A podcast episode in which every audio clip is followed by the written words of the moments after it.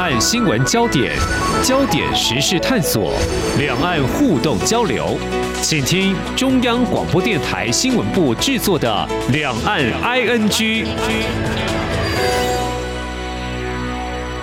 听众朋友您好，我是黄丽杰，欢迎收听两岸 N G。近来中国大陆提出不少惠台的措施，那么同时由于接近台湾总统跟立委选举，相关的发言也都耐人寻味哦。特别是主管台湾事务的国台办最近动作频频。那么近两周前我们在节目当中谈到有三组总统、副总统候选人，他们以间接暗示的说法来关切。那么在最近呢，究竟又有哪些类似的做法？另外呢，提到嗯，类似去年二月份中国大陆有疑似侦察气球飘在美国领空事件哦，那么这是继去年十二月，那么有一颗气球逾越海峡中线。最近呢，又发现有四颗，在今天又发现有一颗，一共有四颗哦，今年就有四颗了哦。那美国已经表达不要干预台湾选举的立场，那么中国大陆有哪些反应呢？还有谈到中国大陆相较台湾言论受到限缩，嗯，台湾是比较自由民主。最近我们关注到中国大陆有一篇媒体的评论遭到下架了啊，究竟提出哪些观点还引起热议呢？至于呢，最近这几年我们知道中国大陆强硬做法对外就是所谓的这个战狼外交哈，是不是还要持续呢？最近中国国家主席习近平提了斗争这样的字眼，那我们来关注未来他可能的一些做法。这些议题今天连线访问中央社驻北京记者邱国强，请他带给我们第一手的采访观察。欢迎国强，你好。呃，丽姐好，各位听众大家好。好，先来关心这个选举哦。台湾总统跟立委选举已经进入倒数阶段，因为一月十三号就要投票了哦。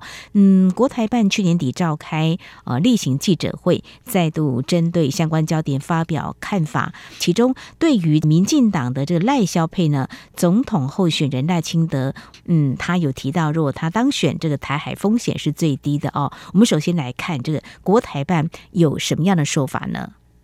呃，国台办对这个 赖萧配啊，是完全没有好话可言啊。呃，我记得从台湾的总统大选候选人登记是十一月二十几号嘛，哈，那个礼拜，从那个礼拜前，还有那礼拜之后啊的，这样算起来是三次的这个记者会里面啊。这个赖萧配一直都是这个记者会核心问题。嗯，那核心的这个问题主要是由中国大陆媒体来发动，当然也有台湾问题针对时事来问的啦哈。嗯，但是他们问基本上就是做球给这个国台办的发言人哈，台上的发言人不管是那个陈冰华还是那朱凤莲哈，嗯，都是直接就杀球回来，也就是说。呃，他们就借由这个陆媒的提问，还有这当然也有台湾媒体的提问啊，把赖萧佩啊从头到尾就是批的体无完肤。他们就是说这两个人是毒上加毒，然后又说台湾的这个总统大选是战争与和平的选择，呃，然后又说这个赖清德是这个自己说过是台独工作者，嗯，这个萧美琴呢又两次被列为这个台独分子、顽固分子清单。这两个是毒上加毒，这个选择这两个人啊，他说，因为赖清德自己有讲啊，说他当选之后最能够维持两岸的和平，那结果那个大陆那边国台办那边就酸他说，哎，这个他说他当选最能够维持两岸和平，恐怕连他自己都不相信，类似这样的话来酸了，连续三次的这个记者会啊。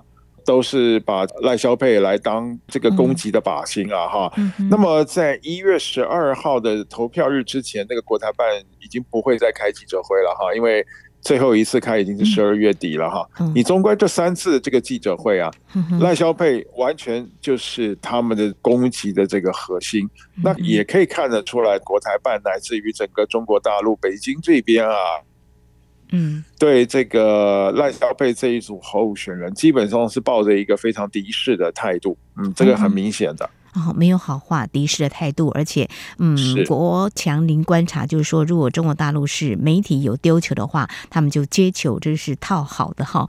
那不管怎么样，有对比呢，才会知道这个是不是有敌视，或是没有好话。就来看国民党方面哦，总统候选人侯友谊他有提出，嗯，有关两岸的政见啊，所谓这个两大目标、三个监督管道、四个战略纵深主轴，主要谈的也都是。未来在国会啦、司法啦啊、青年这个部分，嗯，会有所谓的监督机制，就是确保两岸关系进展要符合台湾最大多数民意。那会在国会监督机制部分，就是呃。过去这几年吵了很久的两岸协议监督条例的立法，那司法监督呢？呃，也谈到台湾的社会的相关的问题。总之呢，在两岸这个部分的话，有没有在这个记者会当中被媒体关注也提问？嗯，国台办有回应吗？国台办的回相对就友善多了。嗯，因为啊、其实他。嘴巴虽然不说，但是我们都看得出来，他非常明显的是在支持侯兆佩，也可以说侯康佩了哈。嗯、那他在回答这个问题的时候，我记得他是说，呃，只要认同两岸同属一个中国，啊、呃，认同九二共识，反对台独，啊、呃，任何的这个党派，任何的主张，我们都欢迎来做协商，然后任何的分歧都是好商量的。那基本上就是设定了一个前提，就是说。将来执政的政党必须是主张一个中国、主张九二共识，然后反对台独，这样子才能来跟这个大陆这边来做任何的协商。那等于就是说，你设定了一个前提嘛？是哦，你设定了前提。那如果说你先设定了个前提，再来做交流的话，那谁是两岸交流的这个阻碍呢？我想这个就不言自喻了嘛。嗯对，是是是，那补充一下，刚才提到四大战略纵深哦，如果听众朋友有关注的话呢，就应该知道侯友谊他是提出，就是未来他会在。公布一个中华民国国家安全战略，提这个三 D 战略。呃，在去年他前往美国访问的时候，就有对外提出来，就是强化安全、确保民主、促进繁荣。其中有一个就是启动海基海协两会对话协商，呃，确保人权，也解决我们在台湾的部分是民生的问题，全面恢复这个民间的交流哦。那同样是在呃侯康配这个部分。呃，国民党的这个副总统候选人赵少康说：“诶，不认同共产主义，当选后不会推动两岸统一。”这国台办听到这样子的一个立场表态，有没有回应啊？哈，蛮尖锐的。呃，他们也有回应，嗯、哦，有他们的回应就是说，呃，有关的人士呢，呃，就不要说出这种不利两岸关系啊，无助于两岸关系友好这样子的话。那等于算是给他一个间接的一个否定了啊。可是坦白讲，你相对于这个赖萧配来讲啊，国台办的这个回应也算是客气了啦啊。那其实他大概也体会到说，赵少康在台湾他必须要做这样子的一个表态。但是赵少康的这个表态基本上也算是符合台湾大多数的民意嘛。因为台湾民众大部分的观点基本上是不会同意这个共产主义制度，还有。大陆目前所实施的这个威权的这种制度嘛，所以他这样子的这个主张基本上是符合台湾的这个民意的样态的。但是大陆它当然是基于侯康配、侯兆配他们的这个主张，那基本上是符合大陆的一中的这个原则。那在这种情况之下，他只能就是做这种比较和缓的回应。嗯哼，是这样的。好的，非常谢谢国强带给我们呃你所采访的第一手观察哦。那接着也跟这个相关的，就在去年年底的时候，嗯，就是有关呃两岸经济合作架构协议 ECFA。其实中国大陆在去年的四月就说要启动对台湾的关税调查哈，呃，但是呢，先在前阵子就寄出取消十二项石化相关产品的关税优惠。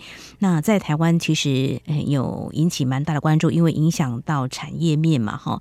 那会不会有再下一波的动作呢？虽然我们知道国台办并非主管单位，但是如果他的表态呢，也可以让我们先啊窥之一二了。对他们的主要的表态可以分为几个部分。嗯、第一个，他们支持这种壁垒调查啦，嗯、然后台湾对大陆商品的进口不合理啦，哈、嗯，这是一个部分。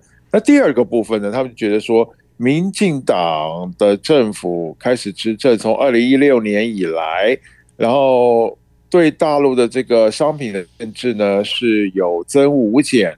然后这个显然不符合平等的的要求，嗯、所以他们才会发动第一个发动这个所谓这个贸易壁垒的调查，第二个就是把十二项的这个台湾化工业输往大陆的这种产品的税率，把它就是取消了原来 ECFA 里面的这个优惠税率了。那在这种情况之下呢，就是说。中国大陆这边用这种所谓以商逼政、以商为政的这种方式，嗯，然后试图想要来影响台湾的这个选举，影响台湾民众对投票的这种选择啊，我想这个意图是非常清楚的，那，就在选前做这件事情吧。嗯哼，好，非常谢谢国强也带给我们比较完整的有关国台办方面的一些表态说法哈。那接下来呢，谈的也是在台湾媒体呢也会关注，大家也在讨论，就是中国大陆所谓我们就直接讲借选的这样一个字眼哈。那相关的现在可能还是一个疑问，不过大家还是要关注，就是空飘气球哈。空飘气球到底是搜收集水文、天气这些资料的所谓的科学研究、科研，或者是说有？比较敏感的军事用途呢，当然都有待进一步的确认。今天我们的国防部呢，呃，也特别指出，呃，在侦获空飘气球一枚逾越了啊这个海峡中线。其实第一颗大概是在去年十二月中旬的时候。那么这几天呃比较多枚的这个空飘气球，那么这几天原本有三枚，今天再多加一枚哈。那我们这样来说好了哈，如果以我们新闻记者在采访，以新闻角度来看哦，轻松讲就很新奇嘛，不严肃来看就是不寻常。由于我们知道两岸没有像。美国跟中国大陆有建立所谓的军事沟通对话的管道机制嘛，所以目前还是一个隔空说法跟表态。当然，媒体就扮演非常重要的这个平台哈。那刚才我在一刚开始有告诉听众朋友，就说美国方面已经啊有一些表态，就是白宫国安会战略沟通协调官科比啊就说喽，美国支持台湾民主制度，也敦促台湾以外各方不要干涉台湾进行自由公平的民主选举。好，那在中国大陆方面相关的，我们想说，那中国大陆国防部会不会有媒体也关注？他有没有回应呢？国强，国防部在去年十二月底的时候，就有台湾记者问到这个问题，可是他的回应很简单，他就是说，呃，两岸同属一个中国，所以没有所谓的海峡中线可言。那换句话说，嗯、他的飞机飞过海峡中线，船只。飞过海峡中线，气球飘过海峡中线，都是没有问题的。他们的这个想法就是这样，他们回答都是用同一个口径，就是说两岸同属一中，所以没有所谓海峡中线的问题。嗯，意思就是说，我想过去就可以过去，就是这样的这个态度。嗯，那国台办呢？国台办有媒体也来询问，嗯，他们有什么样的看法？有回应吗？有，就是在。昨天星期四的时候做回应的，可是他们的回应跟国防部的这个口径是一样的啊，就是说，呃，两岸同属一中，没有所谓海峡中线可言。然后又说这个是民进党政府、民进党当局为了选举在炒作、刻意炒作的一个新闻，啊，是这样的。可是我们话说回来，这气球不就是你中国大陆飘过来的吗？对不对？那谁飘的气球？这气球不是民进党当局飘的呀？对，是你中国大陆当局飘的气球啊！那你现在反过头来说，这个是民进党当局在选举期间来做炒作，那大家也可以访问，就是说，为什么你要挑台湾选举的时候飘气球过来？时间点，嗯，就很可疑了。嗯，是的，是的，是的，就是这样。他们的回答也就是这样。OK，好，我想这个情况还是可以持续再关注，因为或许专家学者会从一个原本有所谓的海峡中线，或许当成一个默契，或是大家遵守也罢，为什么现在不了呢？所谓灰色地带的攻击，是不是嗯，也是中国大陆对台湾的相关的一些工作做法有不一样的一些调整？我想我们会持续在节目当中来关注，稍后节目。后半阶段，我们再继续请呃中央社驻北京记者邱国强带给我们有关中国大陆内部最近一些言论哈，来嗯观察中国大陆呃到底有什么样的做法哈，特别是在对外战略的部分，还有对于当前中国大陆现况究竟有什么样的问题，媒体提醒或是嗯希望能够有一个督促的力量，到底有没有？有利可施呢？我们稍后再来谈这个焦点。今天的新闻就是明天的历史，探索两岸间的焦点时事，尽在《两岸 ING》节目。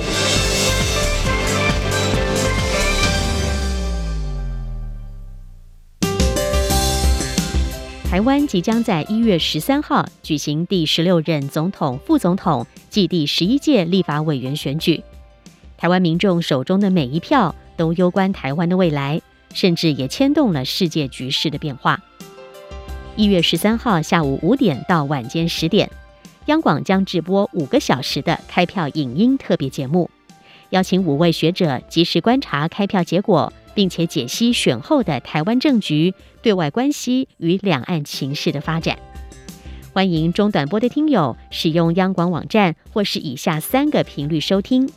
九六六零千赫，六一八零千赫，九六八零千赫。您也可以透过脸书的粉砖以及 YouTube 频道 RTI 中央广播电台收看全程的直播。央广邀请您一同关注这场大选。一月十三号下午五点，请锁定央广频道。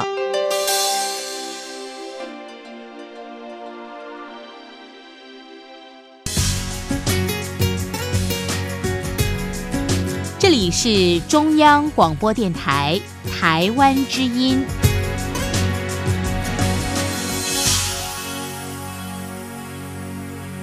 这里是中央广播电台，听众朋友继续收听的节目《两岸居》节目，持续连线人在北京的中央社驻北京记者邱国强。我想现在我们要来谈，就是媒体的评论怎么会被下架。我先说一些我自己的感受了哈。如果谈到民主自由哈，我们在台湾即将举行的总统跟立委选举，在竞选期间，为了争取选票，这三大阵营当中。嗯，两个在野党自然不会放过对执政党施政的质疑跟批评，更不用说我们知道我们有管理媒体单位，像国家通讯传播委员会 NCC 嘛，哈，那就说就算有所谓的这个政党立场不一样嘛，但是只要不涉及一些不雅或人身攻击的哈，这些言论都不会被消音或被删掉，甚至。嗯，不满我最终被处理，你还可以提告。但是最近中国大陆，我刚刚提到就有一篇评论被下架，哈，这个内容是针对时政吧？那到底他说了什么？为什么会被下架呢？可能会触什么法吗？这个是财新周刊他们的一个社论哈，因为二月十八日哈，嗯，是中共宣布改革开放的四十五周年，这个一九。七八年的那个中共十一届三中全会上嘛，哈，这个时间，哈，那所以去年的十二月十八号就是四十五周年，然后财新就发表了一篇社论，就是说希望当今的中共当权派哈能够记得这个改革开放哈，你就是要持续不断的做下去，哈，那改革开放的这个核心呢，就是说。你要勇于改革开放，然后你让人家说真话，好，然后你要真正的体会到，哎，自己所处的这个环境。那四十五年前改革开放能够成功，就是认有这样子的一个认知，好，认知到自己的困境，而且提出办法来，这个改革开放才会成功，然后才会让中国大陆的这个经济呢，之前三十年才会有这样的腾飞。嗯那但是因为他。做了一些呼吁，然后他的一些文字上的运用呢，让人家觉得好像你是在借古奉今。好，那你借古奉今的话，基本上你就是踩到了中共的，或者是说当权者，或或者就是说习近平他的红线了。所以这个社论呢，在出来几个小时之后就被下架了。但是下架之后呢，引起了很多人的这个声援。嗯，那可是呢，财新的这个总编辑叫胡舒丽哈，她是女士哈。嗯嗯，这位胡舒丽女士呢，哎，就有一段时间居然就没有跟大家有联络了，嗯，几乎就是陷入失联状态了。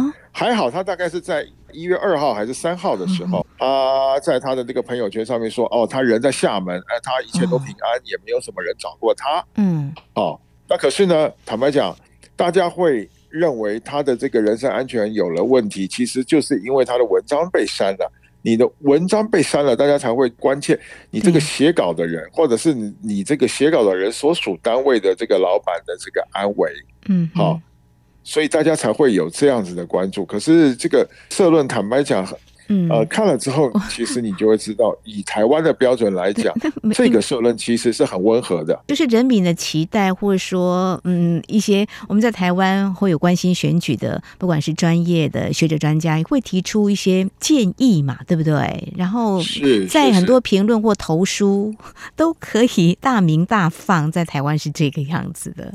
对不对？是是是。如果说以改革开放啊，刚好四十五周年，呃，媒体啊站在一个督促的地位啊，就是谈这样子的一个建议，但是就被下架，所以网民应该会有蛮多反应的吧？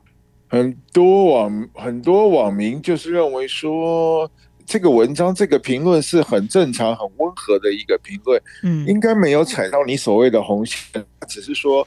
啊，当然我们也不知道胡舒立还有财新的他们的高层是怎么想啦。其实你说完全没有什么寓意的话，倒是不至于啦，因为多多少少其实都有隐含啦。嗯，那可是呢，最重要的是，它是一个攻击性并不强，但是就是隐喻性呢是比较高的这样的一篇文章。可是连这种文章你也要被下架，嗯，那你就可以想见这个中共当局目前对这个言论管控的这种程度啊，会有多高？哎、嗯，是这样子。是财新杂志，呃，它是属于呃民营的吗？如果以台湾的概念去想的话，还是属于国家的，是官媒嘛？嗯，财新的话。基本上，它在形式上面啦，嗯，它算是民营的媒体，是。啊，它背后的官方色彩其实它也不能说没有，因为我们知道这个胡舒立哈，嗯，他跟前任的中国国家副主席王岐山的关系非常好哦，好，嗯，所以也有人说这个财新其实是王岐山的喉舌，也有人就是说。财新也是这个比较自由派的一个媒体，是但是呢，其实财新它也披露过很多中共内部的一些秘闻，嗯、一些被列为秘密的一些消息。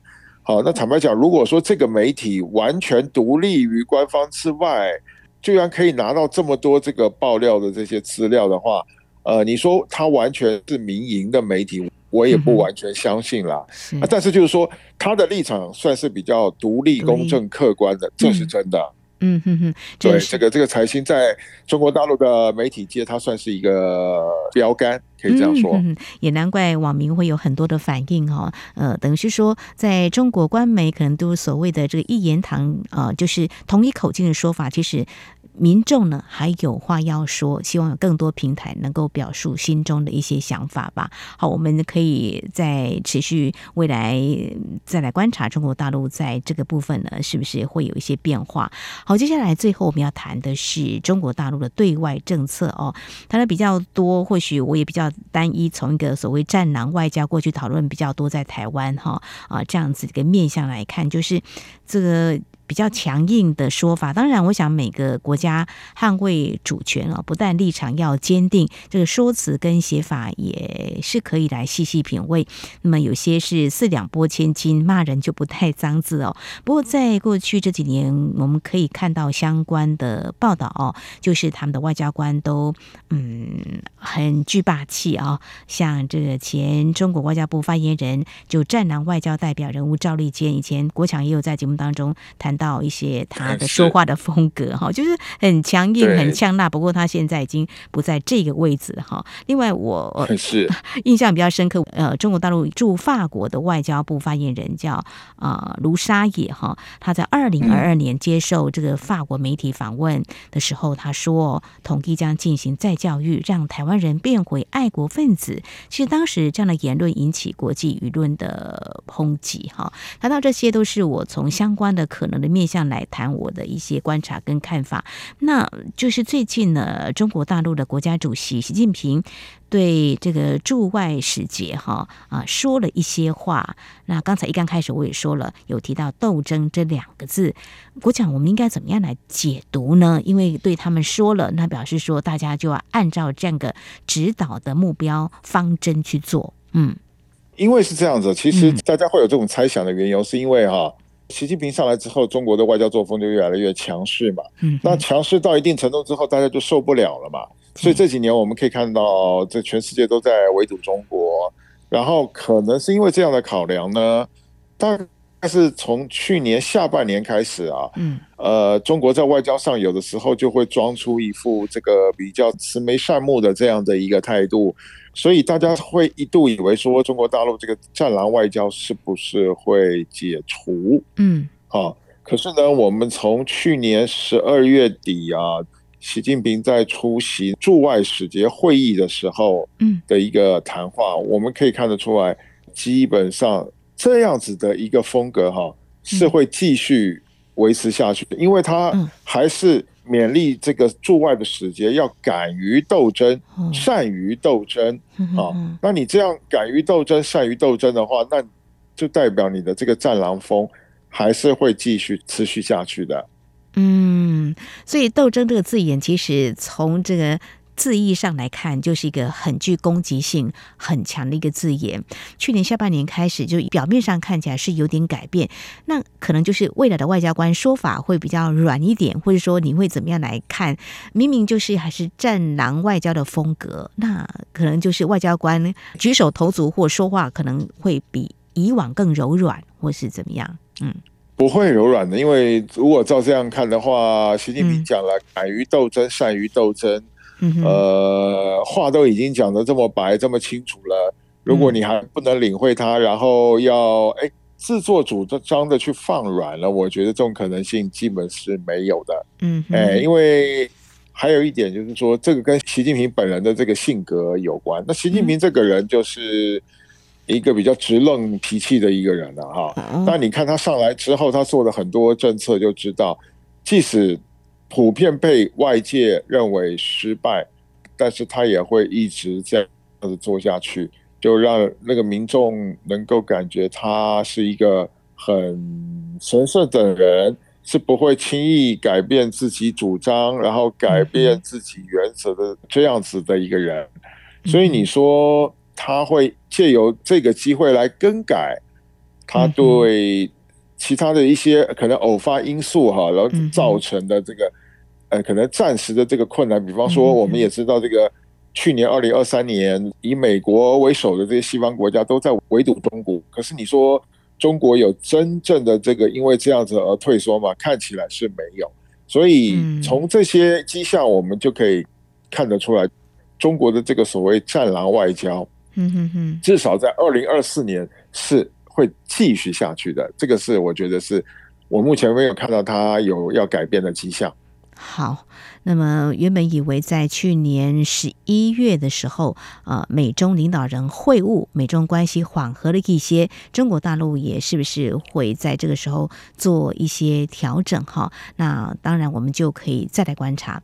很快的，就是一月十三号，台湾要举行总统跟立委选举，我们也来看中国大陆在选前有这些动作说法，那么在选后会怎么样对台湾展开两岸的互动交流？这也是我们可以再继续观察的焦点。当然，未来台湾在国际的舞台上中国大陆是不是会让台湾更有空间？我们也可以来看这方面的一些变化。好，今天针对中国大陆关切台湾总统跟立委选举，还有相关未来两岸政策，以及关于中国大陆官方对于这个媒体言论能够接受的一个尺度，以及中国大陆未来将持续走战狼外交路线，非常感谢中央社驻北京记者邱国强带来第一手采访观察。谢谢国强，谢谢。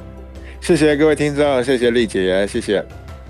好，以上就是今天两岸局节目，非常感谢听众朋友您的收听，黄丽杰祝福您，我们下次同一时间空中再会。